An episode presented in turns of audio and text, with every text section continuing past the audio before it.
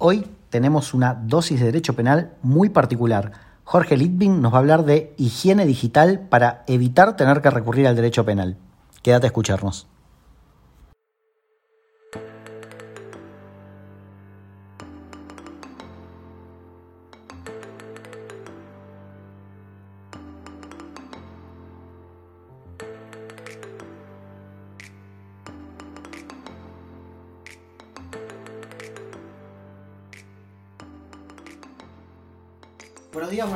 Noches, humanos y humanas. Esta es una nueva dosis de derecho. Vamos a decirle penal, pero vamos a introducir al invitado así explicamos por qué no termina de ser del todo penal. Estamos con Jorge Litvin, abogado, especialista en derecho penal y en cibercrimen. Y vamos a hablar de higiene digital. Así que, ¿qué tal Jorge? ¿Cómo estás? Contanos un poco qué es y por qué no termina de ser derecho penal esto. Hola, ¿qué tal? ¿Cómo estás? Primero que nada, mil gracias por la invitación. Y esto en realidad es un pasito, estamos yendo un pasito antes del derecho penal, porque la idea de la higiene digital es, igual que en un hábito higiénico, evitar contagiarnos de algo, ¿no? Viste que a raíz del aislamiento, del coronavirus, empezamos a, tener nuevos hábitos de higiene, andamos con alcohol en gel de acá para allá, nos lavamos las manos todo el tiempo, eh, tenemos mucho cuidado con qué superficies tenemos contacto, eh, nos alejamos de determinados lugares eh, o, tenemos muchos recaudos cuando nos juntamos con alguien. Em, y todo esto es para prevenir contagiarnos del virus. Lo mismo sucede en el ámbito de la higiene digital. Hay ciertos recaudos que podemos tomar en este mundo paralelo, en este mundo virtual, para no contagiarnos, entre muchas comillas, de nada, que puede ser un virus, o podemos decir no contagiarnos de un criminal, de un criminal, ¿no? ¿Cuál es la idea y por qué digo que es un pasito antes? Si nosotros adoptamos todas estas medidas de higiene, lo que vamos a evitar es ser víctimas de un delito, o al menos intentarlo. Igual que en el mundo real, por más higiénicos que seamos, nada nos garantiza al 100% de que no haya algo de lo que podamos finalmente contagiarnos. Lo cierto es que si tomamos la mayoría de los recaudos y hacemos todo lo que está dentro de nuestro eh, nuestro ámbito de control, por decirlo de alguna manera, seguramente reduzcamos muchísimo el riesgo eh, acercándonos a cero. O sea que lo que, lo que vamos a hacer, eh, o a charlar hoy, mejor dicho, es un poco qué es lo que hay que hacer para evitar caer en el derecho penal. Eh, tal cual, lo que yo pretendo, yo me, yo me hago un gol en contra como abogado, lo que yo pretendo es que no me tengan que contratar.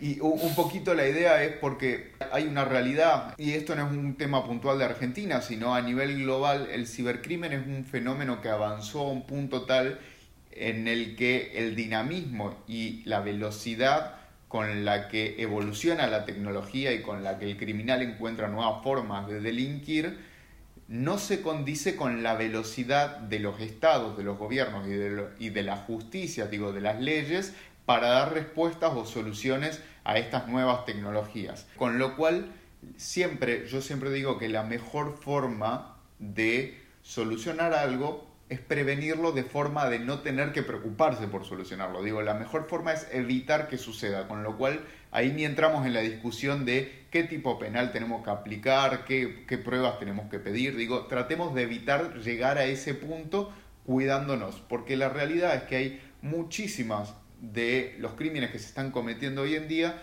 que son producto de, de, alguna falta de cuidado mínimo que es muy sencillo de realizar. Además, puede ser quizás una configuración que te, demore literalmente 10 segundos y que por no haberlo hecho terminas siendo víctima de un crimen gravísimo o de no haber concientizado de algo o no estar alerta de algo. Y la realidad es que es muy difícil poder prevenir un riesgo que no conocemos que existe. Entonces, un poquito la idea y, lo que yo planteé también en, un libro que publiqué este año se llama Hackeados, que es gratuito, así que no, lo considero un chivo, este, pero lo pueden conseguir en las redes, es, bueno, alertar un poco a la sociedad de cuáles son todos los riesgos como para que puedan saber qué es lo que existe, porque Internet se toma mucho como un electrodoméstico que enchufamos y ya, ya, ya funca perfecto. Bueno, sí, de hecho pasa y, y lo vemos cotidianamente con el uso de las aplicaciones que muchas veces por ahí no es mi caso, pero uno dice aceptar, aceptar, aceptar, permitir, permitir, permitir, y estamos facilitando el ingreso, de un, el ingreso y el egreso de un montón de datos a nuestros dispositivos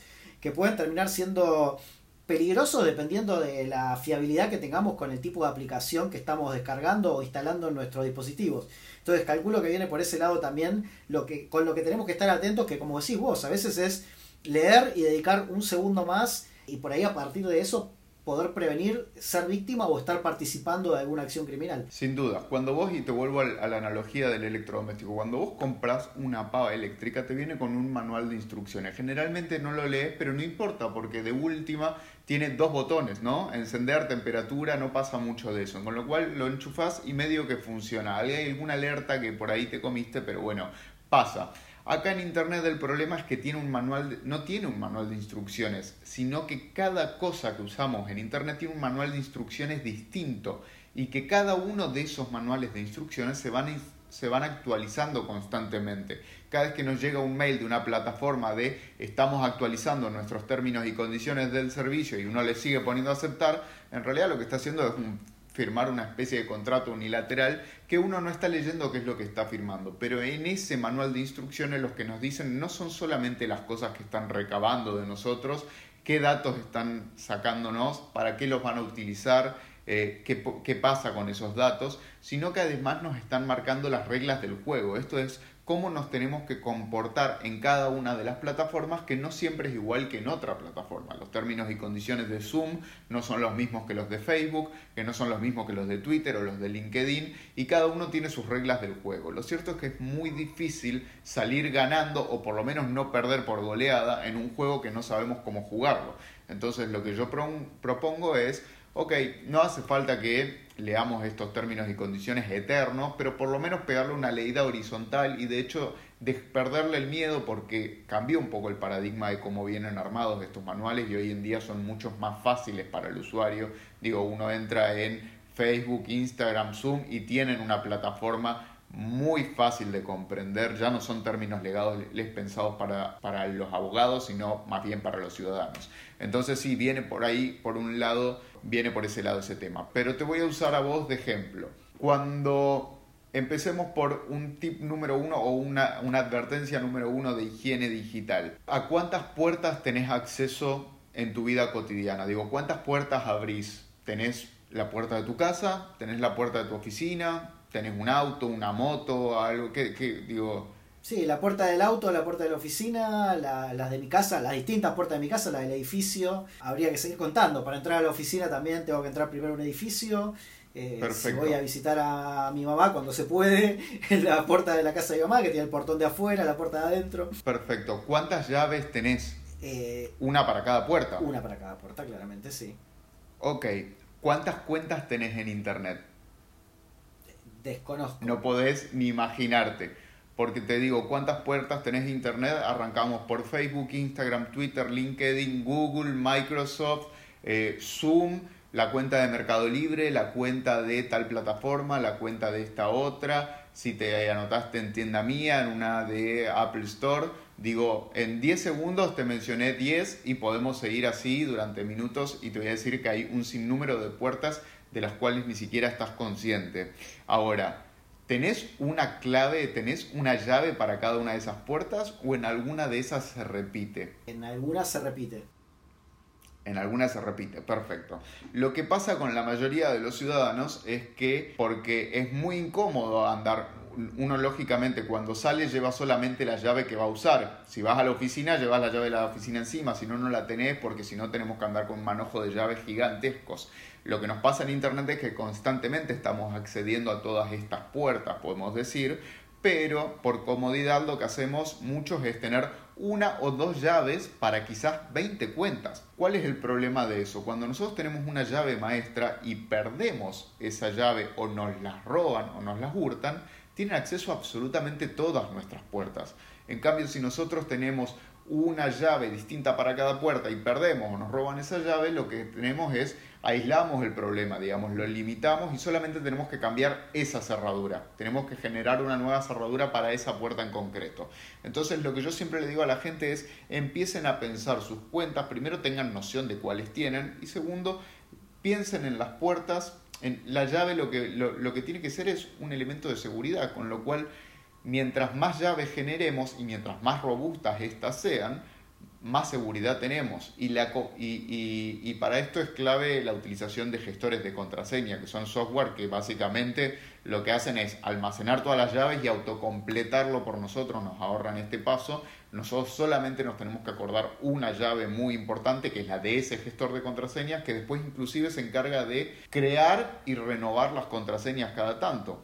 Porque a diferencia de lo que puede pasar en la puerta de nuestra casa, estas contraseñas nosotros las podemos poner en Facebook y quizás Facebook sufre, como ya ha pasado o como le pasó a Zoom, una vulneración de su sistema que hace que nuestra llave, junto con la de un montón de gente, termine despilfarrada por ahí en una filtración que la terminan comercializando en la dark web. Entonces, lo que hacemos es que renovar la llave, hay que cambiar la cerradura cada X cantidad de tiempo como para asegurarnos que nadie tiene también una copia de esa llave.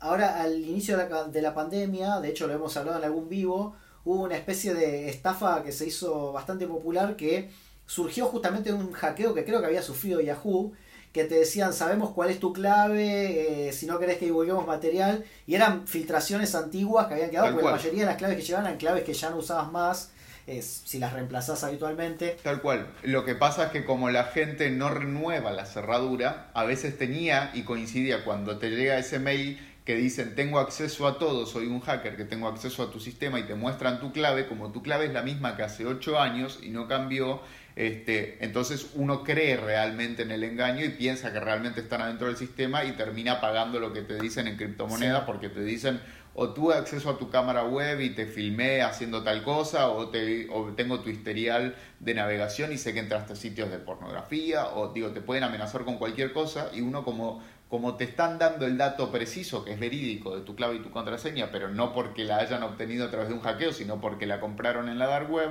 uno se lo cree y termina pagando en la desesperación. Aun cuando jamás haya hecho nada raro en la cámara o no haya entrado en ningún lado, dice por las dudas, como pierde noción, eh, ante el miedo, pagan.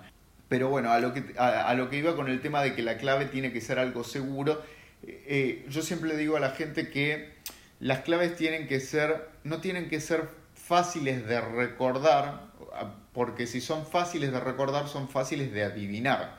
Esto lo soluciona el gestor de contraseñas que lo que hace es crear combinaciones aleatorias alfanuméricas con mayúsculas, minúsculas, signos de más de 20 caracteres. Pero cuando uno crea su propia clave, tiene que tratar de que respete determinados parámetros. Por ejemplo, que no sea una seguidilla de números 1, 2, 3, 4, 5, 6, que digo, parece una locura cuando lo escuchás, pero no te puedo explicar la cantidad de gente que tiene esa clave, o que tiene su fecha de nacimiento, digo, mi cumpleaños es el 2 de julio del el 88 y pongo 02, 07, 88, sería una locura. Eh, digo, si alguien realmente está apuntando es muy fácil de adivinar, y aun cuando no la adivine, hay que saber que existe software especializado para craquear contraseñas. ¿Qué es esto? Básicamente, software que lo que hace es va probando un sinnúmero de contraseñas y de combinaciones a una velocidad increíble hasta que le pega. Eventualmente le va a pegar. Ahora, ¿qué pasa? Cuando nosotros tenemos una contraseña de 4, 5, 6 caracteres eh, y, y, es relativamente fácil, va a tardar muy poco en adivinarla. Ahora, cuando nosotros tenemos una contraseña realmente compleja, el tiempo se demora demasiado, entonces lo que hace el criminal es decir, no, bueno, pruebo con otro, a este no, lo voy, no, se lo voy a craquear, me aburrí, lo que sea, pruebo con uno más fácil. Entonces, disuadimos de seguir intentando, básicamente. Em, otro tema muy, muy, muy importante, y esto creo que es eh, una clave para evitar ser víctima de la mayoría de, la, de, de, lo que se está viendo, que hoy más que nada son secuestros a redes sociales, digo, eh, los criminales a través de phishing, que después podemos hablar de eso si nadie lo habló, eh, pero a través de phishing lo que están haciendo es hacerse con las credenciales de acceso a una cuenta, a una red social, generalmente de, le está pasando mucho a clientes que son influencers o que son famosos y que tienen la cuenta verificada, muchos seguidores, y lo que hacen es secuestrar la cuenta y así como si fuera un secuestro de una persona real, lo que hacen es le piden una recompensa para su liberación. Alternativa B, no les interesa extorsionarte para que devolverte la cuenta, sino que lo que quieren es aprovechar esa cantidad de seguidores y la cuenta verificada, si es que ya la tienen, para vender la cuenta, la vacían de contenido, le cambian el nombre y se la venden a una empresa en la dark web, que lógicamente imagínate los beneficios de arrancar de cero con una cuenta con 500.000 seguidores y verificado. Da mucha entidad Y la tercera alternativa es que hagan la misma maniobra que en el caso anterior, pero en vez de venderla la usen ellos para defraudar a un montón de gente haciéndose pasar por una tienda virtual que en realidad no vende nada, pero la gente compra un montón de cosas. ¿Cómo evitar esto? Para esto es clave y, no solo secuestro de redes sociales, sino también para que no te ingresen al correo electrónico, al WhatsApp, a lo que vos te imagines. Hay algo que se llama autenticación multifactorial de seguridad o que también se conoce como verificación en dos pasos y que lo ofrecen un montón de plataformas que son WhatsApp, Facebook, Instagram, Twitter, LinkedIn, Google, Microsoft, Apple, casi todas lo ofrecen y para eso es para configurarla es tan sencillo como ir a configuración, seguridad, verificación en dos pasos. No hay mucho más que esto. Ahora, ¿qué es la verificación en dos pasos? Lo que se te requiere para ingresar a tu cuenta generalmente es tu nombre de usuario y contraseña. Ahora, acá agrega un paso extra para verificar que el que está ingresando ese usuario y contraseña realmente sos vos. ¿Cómo lo hace esto? Verificando primero el dato que es algo que conoces, que es justamente ese nombre de usuario y su contraseña, y algo que vos tenés físicamente y que no puede tener nadie más, aun cuando tenga tu nombre de usuario y contraseña. ¿Qué suele ser ese algo que vos tenés? Suele ser tu teléfono con la línea, o sea que el método de verificación va a ser un mensaje de texto en donde te van a mandar un código cuando te quieras iniciar sesión de un nuevo dispositivo que no está reconocido, o bien algo que yo recomiendo todavía más, porque ya han habido, entre comillas, porque los técnicos después me odian, hackeos al buzón de voz para que ese mensaje de texto les llegue a ellos. Lo que yo recomiendo son aplicaciones de autenticación. Y Microsoft y Google ofrecen aplicaciones gratuitas que se llaman Authenticator justamente y que están en cualquier App Store o tienda de aplicaciones y la pueden descargar. Las las que son gestores de contraseñas que hablamos antes sí son pagas y yo de todos modos, si hay alguna gratuita, no le confiaría todas las llaves de mi casa a una aplicación gratuita porque tiene que saber la gente que nada es gratuito en Internet en ningún lado, ¿no? Pero en Internet cuando algún servicio es gratis, supongamos las redes sociales, es porque nos los están cobrando de otra forma que nosotros no vemos que es a través de nuestros datos para publicidad, de un montón de cosas. Entonces, si le vamos a confiar nuestras llaves a alguien que nos cobre por ese servicio. En pasos, eh, hoy entré a mi cuenta de Amazon y hacía mucho que no entraba, tenía que comprar un libro de Kindle. Y claro, puse a comprar, encima Amazon tiene el sistema ese de compra con un clic. Y, antes de comprarlo me pidieron, eh, me mandaron dos validaciones de contraseña a, los sistemas que yo tenía asociados y uno dice, claro, bueno, eh, al final tengo el sistema de un clic y tengo que demorar todo esto, pero termina siendo a favor de la seguridad de uno mismo, porque em, por ahí en ese momento, como decís vos, me demoró un minuto que era entrar al otro mail para verificar la, el código de seguridad que me mandaron y cargarlo de nuevo y en definitiva termina repercutiendo en que no usen mi tarjeta de crédito para poder comprar, en este caso, un libro. Lógico, bueno, hay mucha gente y sobre todo me entienden lamentablemente después de que ya cayeron y me tienen que contratar, eh, que me dice, bueno, pero es que es muy, es, tedioso, es incómodo, es incómodo tener muchas contraseñas, es incómodo tener que activar la verificación, hay muchos, sobre todo la gente esta que te hablo que tiene muchos seguidores y cuenta verificada, que ni siquiera son ellos los que administran la cuenta, sino que tienen un community manager entonces es tedioso que cada vez que tienen que ingresar quizás le tiene que llegar el mensaje de texto, la aplicación de autenticación para que... ¿Es tedioso? Sí. Ahora, ¿es tedioso tener que abrir la puerta de tu casa con la llave en vez de que la puerta esté abierta todo el tiempo? Obvio que es más tedioso, pero la seguridad nunca puede ir por debajo de la comodidad, porque te aseguro que es muchísimo más tedioso, y le aseguro a la gente que nos está escuchando, es mucho más tedioso tener que lidiar con las consecuencias de que nos pase algo en Internet que con todo lo que tenemos que hacer para prevenirlo. Porque si no estamos como jugando a la ruleta rusa a ver si nos pasa o no. El problema es que cuando te pasa quizás no haya ni siquiera una solución por todos los efectos que tiene Internet. Eh, digo, la permanencia de lo que sucede, la viralización, digo, hay un montón de factores de Internet que no son iguales que en el mundo real, por decirlo de alguna forma, que hace que las consecuencias puedan ser eternas de lo que sea que pase. Y podemos hablar de la difusión de una foto, una imagen, una grabación íntima, supongamos, eh, que, que, más allá de que apliquemos derecho al olvido, lo que vos quieras, que le bajen el contenido, lo que vos quieras, alguien lo pudo haber descargado, subirlo en otro momento, en otra plataforma. Digo, Internet es un mundo distinto, hay que saber cómo, cómo se juega acá.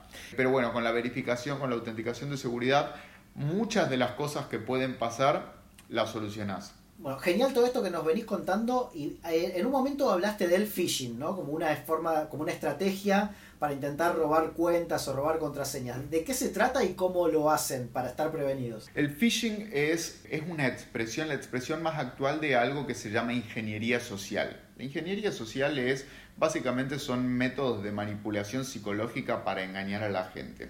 Ahora, para que la gente entienda el phishing, yo lo que siempre hago es que cierren los ojos y que piensen en el, criminal como un pescador. El pescador va y utiliza como caña o como línea o como red, como le quieran decir, un mensaje de texto, un mensaje de WhatsApp o un correo electrónico. ¿Cuál va a ser el señuelo? El señuelo va a ser algo muy importante para la persona que va a recibir ese correo, en la que pueden alertarte, por ejemplo, que estás en pandemia demandando un montón de entretenimiento, capaz estás aburrido en tu casa y de repente vas por la séptima de nueve temporadas de Netflix y justo te mandan un correo que dice su cuenta, su pago de Netflix no ha podido ser verificado, se dará de baja su cuenta en 24 horas si no carga los datos de su tarjeta de crédito. Puede ser también a principio de años, a raíz del COVID, estuvieron muchos circulando archivos con la vacuna, con la, con la vacuna casera. Hubo un aprovechamiento ahora también con el cambio de la política de seguridad de Mercado Libre, que te hacía, justamente te, te pedía una verificación y a partir de eso hubo una cantidad de phishing terrible con mensajes que supuestamente eran de Mercado Libre diciendo tenemos que validar tu identidad, ta, ta, y te pedían entrar un link. Exactamente. Bueno, de Mercado Libre hasta hubo un phishing en el que en una época en la que estamos en crisis, que mucha gente no tiene trabajo o que el trabajo que tenía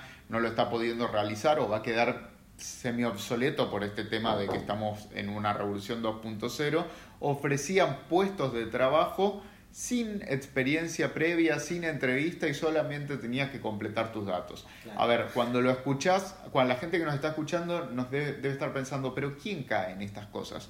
Y aproximadamente un 30% de la gente cae, y hay mucha gente desesperada y, mucha, y ellos apuntan a eso, a qué es lo que está necesitando la sociedad hoy en día. De hecho, el criminal busca en las tendencias de Twitter, está muy atento a qué es lo que se está moviendo en el momento y apunta el ataque por ahí. Ahora, ya tenemos en esta excursión de pesca al criminal con la caña y ya tenemos el señuelo, que puede ser algo muy importante eh, eh, o una oferta increíble como pasaba en el hot sale, ¿no? Digo, me, han mandado ofertas de televisores rebajados en un 98%. Increíble, sí. Digo, burdo, sí, pero pasó. Eh, ¿Cuál es el anzuelo? El anzuelo puede ser una de dos. El primero es un enlace que te lleva a un sitio web en el que seguramente la plataforma es muy parecida, si es que no es idéntica al de la empresa como la que se presentó el criminal, porque el pescador no se presenta como pescador, sino que se está haciendo pasar por alguien más. Siempre es esta impersonificación de otro una clave del phishing, es un supuesto también de suplantación de identidad. El criminal se hace pasar por Mercado Libre, por Netflix, por Apple, por quien vos te imagines. Eh, ahora, el anzuelo puede ser ese enlace que te lleva a esa página, esa página que se te va a pedir, que rellenes datos. ¿Esos datos cuáles van a ser? Algunos datos que no, no importan demasiado, quizás tu nombre, que, que, lo pueden obtener de cualquier lado, pueden obtener tu correo electrónico casi de cualquier lado. El problema es que camuflado entre esos datos puede venir tu usuario y tu contraseña, como pasa con los secuestros a las redes sociales, o puede venir, eh, por ejemplo, los datos de tu tarjeta de crédito para que vos renueves tu, eh, tu, cuenta de Netflix. Entonces, digo, lo que estás haciendo es entregarle los datos de pago no a Netflix, sino al criminal que después los vas a lo va a utilizar en su favor. ¿Cuál es la alternativa B de anzuelo? Y esta es un poquito más peligrosa, es un archivo ese archivo que se te va a pedir que te, que te descargues, que suele ser un PDF, un Word, un Excel, puede ser actualizar la aplicación mediante este archivo o lo usan mucho en casos de spear phishing, que ya voy para ahí, para hacerse pasar por gente de sistemas de una empresa y mandarle a la recepcionista, supongamos que tiene que actualizar el sistema a través de ese archivo, eh, inclusive la cura de la, del coronavirus venía en un PDF hace unos meses, ¿Qué pasa cuando la gente muerde este anzuelo que es un archivo y descarga lo que hay ahí? Puede que hasta le muestre la información que promete y que muestre una cura, aunque no sea verdadera, porque sabemos que la vacuna está en desarrollo, puede que muestre una información. Ahora, aún sin darnos cuenta, se está descargando un software malicioso que venía en ese archivo oculto y que por algo les dicen troyanos. Hay muchas variedades, pero vamos al troyano para que se entienda. ¿Por, ¿Por, qué les dicen troyanos? Si te acordás la historia de Troya, básicamente se presentaba como un caballo muy lindo, muy importante, un regalito, pero que adentro tenía escondido al enemigo. Esto funciona exactamente lo mismo. Ese archivo es el caballo de Troya que adentro tiene el virus. ¿Qué pasa con ese virus en tu sistema? Un sinnúmero de cosas que no sabemos hasta que no es demasiado tarde. Puede ser lo que le pasó a Telecom hace unas semanas, que fue un ataque de ransomware. Básicamente te instalan eh, un, un, software que bloquea y secuestra en todo o en parte el sistema o los datos y te piden una recompensa a cambio. No necesitas ser una empresa como Telecom para caer en esto y de hecho te demuestra que si una empresa como Telecom cayó en esto, ¿qué nos queda al resto de los usuarios? ¿no? Digo, si engañaron a Telecom, que tiene un departamento de ciberseguridad, ¿qué nos queda al resto? Lógicamente el pago de un ransomware no te garantiza nada porque no está firmando un contrato con el criminal que te diga que va a liberar los datos. Con lo cual, y esta es una recomendación de higiene digital para los usuarios, siempre tengan copias de seguridad, esto es backups de sus archivos más importantes ya sea en la nube o mejor todavía en un disco rígido externo que esté desconectado de la computadora cuando no lo estén usando, cosa de que si eventualmente caen, que espero que después de esta charla no suceda, en un ransomware, tengan, sepan que su información está segura y que la pueden dar por perdida, por eliminada. Ahora, sobre, mm, sobre estos troyanos o RAM, ransomware, el, vos decís cae en un Excel o en un Word o en un PDF ¿Son archivos que efectivamente tienen esa extensión o vienen con, una extensión similar que nos hace caer como si fuera una especie de phishing pero a través del archivo? No, inclusive vienen con esa extensión muchas veces. Eh, a veces vienen con otra, a veces son un archivo RAR, digamos, para descomprimir. Eh, puede ser un ejecutable sin duda, pero independientemente de, cómo, de cuál sea la extensión del archivo, lo cierto es que algo tiene escondido sin dudas. Te dije que el ransomware era una alternativa, pero otra alternativa es claramente el entrar en el sistema y sin darte aviso, sin que vos te enteres, que es lo que pasa muchas veces, poder ver todo lo que haces. De hecho, eh, puede ser un keylogger, que es todo lo que vos tecleas les aparece a ellos en la pantalla, de modo que tienen acceso a todos tus usuarios y tu contraseña a la medida que los vas cargando. Eh, puede ser que tengan acceso a la cámara web, con lo cual un gran tip de higiene digital sería que la gente tape las camaritas. Esto no es ciencia ficción. Digo, cuando dicen, no, bueno, esto es muy... Eh, eh, es muy de perseguido, no, por algo lo hacemos, con lo cual cuando no la estén utilizando, tápenlas puede ser que... Es más difícil con el teléfono eso, ¿no? Con el teléfono es más difícil. las cámaras frontales. En, Argentina todavía no lo hay. Este, estoy tratando de convencer a alguien que tiene impresoras 3D de que eh, fabrique carcasas que, que permitan, porque en el exterior se ve y es muy común cuando te vas a conferencias de ciberseguridad o lo que sea, carcasas que tienen un deslizable de la cámara que cuando la usás lo corres y cuando no la usás la tapás y punto. Pero digo, las alternativas de un criminal ante morder el suelo y descargar el archivo son un montón. Entonces, lo mejor es prevención. Lógicamente, ya tenemos el pescador, tenemos el señuelo, tenemos el anzuelo, los peces somos nosotros, no cabe ninguna duda. Eh, y yo te decía, el phishing, te hablaba del spear phishing, el phishing convencional tiene que pensarse en realidad como un criminal que está tirando un medio mundo, está tirando una red al océano que es Internet y alguien cae. Digo, no son ataques demasiado elaborados, nos piensan como que son bastante burdos y la mayoría de la gente dice, no, esto es mentira y, se da cuenta. Ahora, el spear phishing significa, la traducción es pesca con arpón. Esto significa que el criminal te está apuntando específicamente a vos. ¿Y qué significa esto? Que el ataque es mucho más elaborado y que está pensado de modo tal que no tengas dudas de que el mensaje es auténtico. Digo, y para esto te estudiaron antes, probablemente haya una interceptación previa de comunicaciones, de correos electrónicos, digo, hay un delito precedente generalmente, y me ha pasado con muchas empresas que se hacen pasar por empresas proveedoras de esta empresa, les mandan correos diciéndoles cambiamos los datos de cuenta para el depósito, lo que sea, y generan fraudes millonarios. No te imaginas y así puede pasarle a casi cualquier persona. Lo cierto es que el spear phishing no le afecta al usuario promedio que no tiene ninguna información relevante en general o que no tiene eh, algo valioso para el criminal independientemente de los datos que pueden obtener de casi cualquiera. Estos son más apuntados a grandes organizaciones, a empresas, a políticos, a famosos, en donde ya se hacen pasar por un conocido directamente o por una empresa conocida de esta, de esta persona, sea física o jurídica. Pero la gente tiene que saber que existe esta posibilidad. Ahora, yo ya los asusté con qué es el phishing. El tema es cómo prevenimos el phishing. Digo, ¿cómo me doy cuenta que me están queriendo pescar? Hay muchas formas. Primero, en los phishing más burdos nos vamos a dar cuenta porque generalmente yo cuando creo una cuenta de correo electrónico me puedo presentar como quien quiera. Yo puedo entrar a Gmail y decir que mi nombre de presentación eh, soy el presidente de Francia, que soy la Organización Mundial de la Salud o que soy Apple. Digo, puedo decir que soy quien quiera. Lo que no va a mentir nunca es el dominio que es el dominio, la dirección de correo electrónico y el dominio puntualmente es lo que viene después del arroba. Entonces, si yo estoy recibiendo un mail de Netflix, pero que dice arroba algo que no es Netflix, eventualmente no es Netflix. Ahora, hay cambios muy sutiles que pueden poner Netflix-LA para que pensamos que sea el dominio de Netflix Latinoamérica, cuando en realidad eh, lamentablemente no, no existe ese dominio eh, y, hay que ponerse un poco más detallista, pero generalmente no tiene nada que ver con quién se presenta, con lo cual es bastante fácil de detectar de ahí.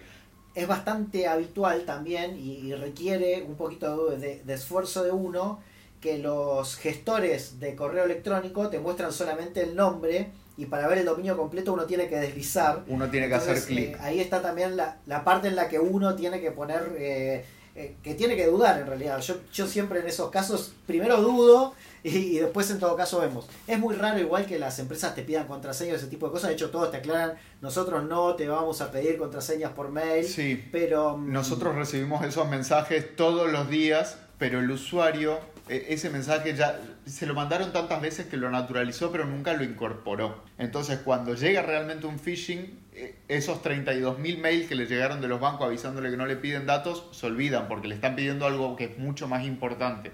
Entonces juegan justamente con la emoción de la gente, con la necesidad de comprar esa tele al 98% de descuento o de obtener ese empleo en Mercado Libre o inclusive un phishing de Shell que, no le, que por el coronavirus, como no estaban vendiendo tanto combustible, no les entraba más combustible y los regalaban, eh, digo, a ese nivel. Entonces, bueno, la gente desesperada un poco cae. Eh, y también hay un factor que es que somos seres multitasking que estamos apurados todo el día estamos haciendo 17.000 cosas a la vez, estamos con la computadora, con el café en la mano, el celular en la, otra, en la otra, el pibe que te corre por atrás si tenés hijos, eh, te está entrando un llamado, tuviste una notificación en Instagram y querés atender todo lo más rápido posible. Entonces verificás la menor cantidad de cosas posibles de lo que está sucediendo. Eh, entonces la gente no se toma ese trabajo, ese pasito extra de ver si el remitente es realmente quien dice ser.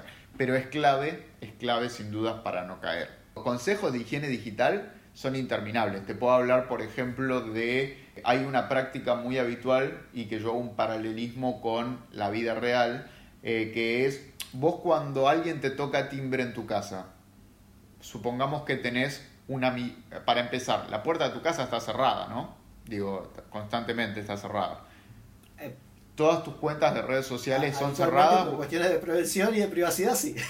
¿Tus redes sociales están cerradas o son públicas? en mi caso casi no tengo redes sociales. Eh, la, que uso es LinkedIn y es pública porque justamente para eso está. Pero... Ok, perfecto. Pero supongamos, hay muchísima gente que tiene la puerta de su casa cerrada, pero tiene Instagram, Facebook, Twitter abierto y no te digo Twitter, pero lo que publican Instagram y Facebook seguramente es mucha más de la información que si dejaras entrar a alguien a tu casa. Estás publicando tus viajes, tu capacidad económica, tu familia, tus amigos, tu pareja, dónde vivís, por dónde te moves, a qué hora salís a correr, en dónde trabajas. Digo, publicás absolutamente todo. Hemos compartido, eh, pasamos a ser una especie de reality diario de nuestra vida en redes sociales, en donde mostramos con mucho detalle todos nuestros movimientos y nuestra capacidad económica en la vida, lo cual es una gran tentación para cualquier criminal. De hecho, hace mucho tiempo pasaba, eh, ahora no sucede obviamente porque estamos,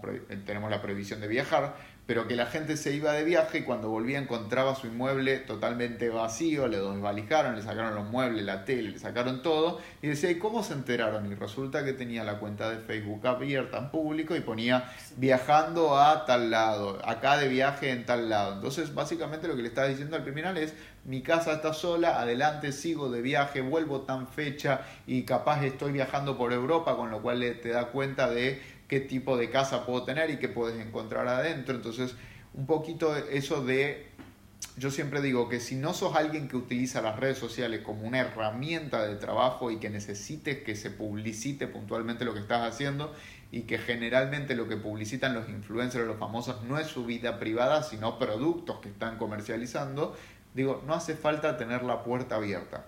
Ahora, hay una, hay, hay una extensión de esto que es como un parche a medias, que es la gente que tiene la cuenta cerrada, pero por esta tendencia a que mientras más seguidores tenés en redes, como estás en una categoría más alta de personas, eh, aceptan absolutamente a todo el mundo. Acepta cualquiera. Y este paralelismo, lo que yo digo, y hay, hay personas que son personas reales y de repente tenés cuentas que no tienen nombre, no tienen foto, no tienen seguidores y que son absolutamente un anonimato. Y yo para que la gente entienda la gravedad de esto, lo que hago es este paralelismo. Supongamos que tenés la puerta de tu casa cerrada y tenés una mirilla y te tocan el timbre y la persona que te está tocando el timbre, vos ves que tiene un pasamontañas. ¿Lo dejás pasar?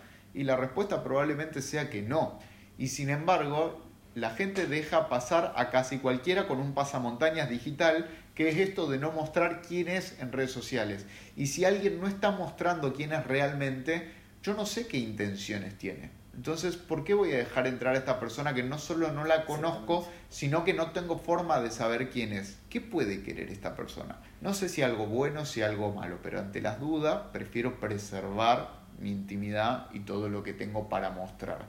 Entonces es como cambiar este, este concepto de vivimos todos en una carpa sin puertas o si tengo cerrada la puerta le dejo entrar a cualquiera. Eh, hay, hay que pensar que es mucha la información valiosa y de seguridad nuestra que estamos compartiendo en las redes como para dejar que tenga acceso cualquiera. La realidad y las estadísticas muestran que entre las víctimas más habituales de los criminales o preferidas son los menores de edad. ¿Por qué? Por su ingenuidad, porque, porque son más confiados, porque piensan menos, eh, en el sentido no de ser menos inteligentes, sino de tener menos criterio, menos experiencia, eh, son más avisados. Eh, y, hay una realidad y es que los padres a veces no tienen el conocimiento de la tecnología que tienen los hijos, que son nativos digitales y que tienen tecnología desde que tienen pañales, y mientras que las generaciones ya de adultos más grandes fueron creciendo y les fueron dando tecnología y por ahí quedaron un poco más atrás. Entonces, los criminales un poco se aprovechan de esto y utilizan a los medios o bien a, los niños o bien como medio para cometer un delito contra los padres. Y para esto te puedo poner el ejemplo de un cliente al que le utilizaron al que engañaron a los hijos a través de a uno de sus hijos a través de PlayStation. Esto es uno hoy en día juega online y juega con gente que no conoce con gente totalmente anónima eh, y así como antes poníamos un cassette o un CD o un Blu-ray para jugar, hoy en día todo se compra digitalmente, con lo cual las credenciales de crédito están adentro del el usuario de PlayStation o de Nintendo que tengas. Al niño le engañaron diciéndole que le iban a dar el mejor arma del jueguito, la mejor armadura, lo mejor un, un, truco espectacular, pero que para eso necesitaban los datos de acceso a su cuenta. Obviamente el chico ni le importaron las consecuencias, lo único que quería era tener la mejor armadura del juego, le entregó el dato de usuario y contraseña y con eso accedieron directamente a las credenciales de pago de los padres. Así como accedieron a eso, podrían haber eh, usado el mismo método para acceder a información confidencial del padre empresario y utilizar al chico como punto de vulnerabilidad. Ahora, el problema es cuando los chicos son las víctimas de los delitos y las estadísticas, como te decía, demuestran que uno de los delitos que más creció es el grooming, que creo que hablaron con Dani Dupuy de esto eh, y, lo habrá alertado. Ahora, yo en conceptos de higiene digital para los chicos siempre digo hay, Hay aplicaciones de monitoreo que son las, las clásicas de controles parentales, hay algunas más invasivas, menos invasivas, digo, se puede configurar dependiendo de lo que cada uno quiera, eh, pero digo, tanto Netflix tiene para limitar el contenido al que acceden los chicos, como hay una plataforma de YouTube específica para que no tengan acceso a determinado contenido, pero esto limita la cantidad de contenido que los chicos ven. Ahora, ¿cómo limitas con quién los chicos interactúan? Porque uno puede tener al, niño al lado capaz, pero está usando el celular y el celular es un mundo aparte al que nosotros no vemos qué es lo que está sucediendo.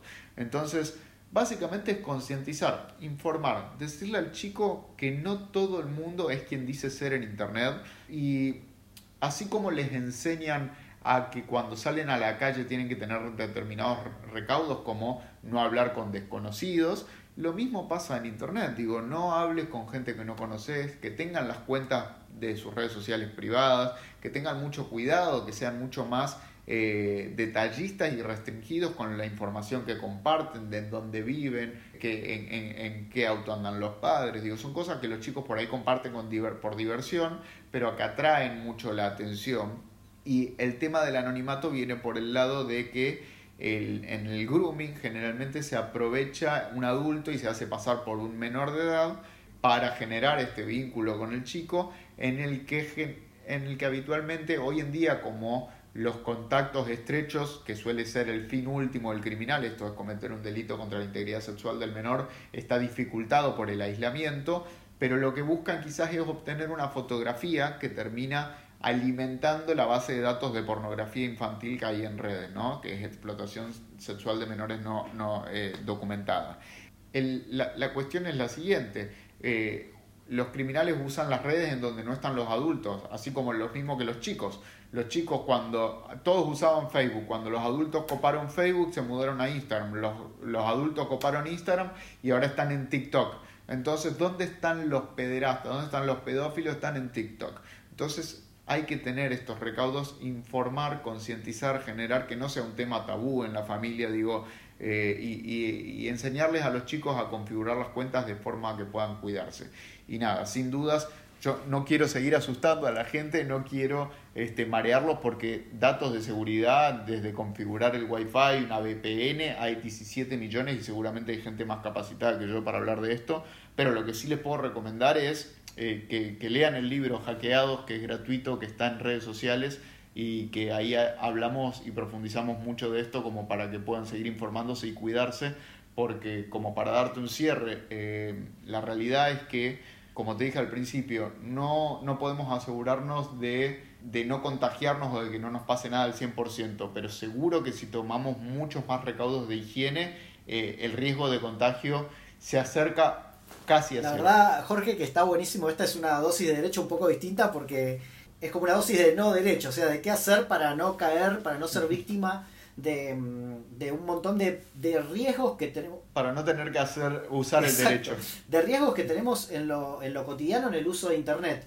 Em, me voy a quedar con, con, una parte que dijiste, yo no quiero dar más miedo. En realidad yo creo que más que miedo, un poco lo que, lo que haces y lo que nos ayudas a hacer a través de, de este podcast es Em, tener cuidado más que tener miedo, ¿no? O sea, ser consciente de que lo que uno está haciendo es metiendo información propia en, un mundo que desconocemos y que no lo podemos recorrer por completo. Y la verdad que está buenísimo haberte tenido para tener, aunque sea estos tips básicos de información, eh, para cuidarnos. Y bueno, como vos bien dijiste, en el libro en Hackeados tenés muchos más datos, más tips y te pueden seguir en, en tus redes sociales también, que todo el tiempo estás informando y ayudándonos a a prevenir para no tener que usar el derecho, por lo menos no en la parte, no usar el derecho en la parte que más nos perjudica o que menos nos gusta, que es cuando, cuando somos víctimas de, un delito, ¿no? Cuando somos víctimas de un delito, sin dudas, sin dudas. Nada, bueno, nada, mil gracias por la invitación a ustedes, por, por ayudarme a hacer eco de esto, porque como vos decís, no es asustar, es concientizar. Y yo creo que eh, la información nos empodera y, la verdad es que... Eh, podemos tomar o no hábitos higiénicos, pero por lo menos sabiendo las consecuencias de lo que hacemos. Buenísimo, te agradezco muchísimo. Vamos a seguir en contacto, seguramente te vamos a, contactar para hacer alguna otra cosa juntos, porque la verdad que la información está valiosísima para toda la gente que nos escucha. Y hasta la próxima dosis de derecho.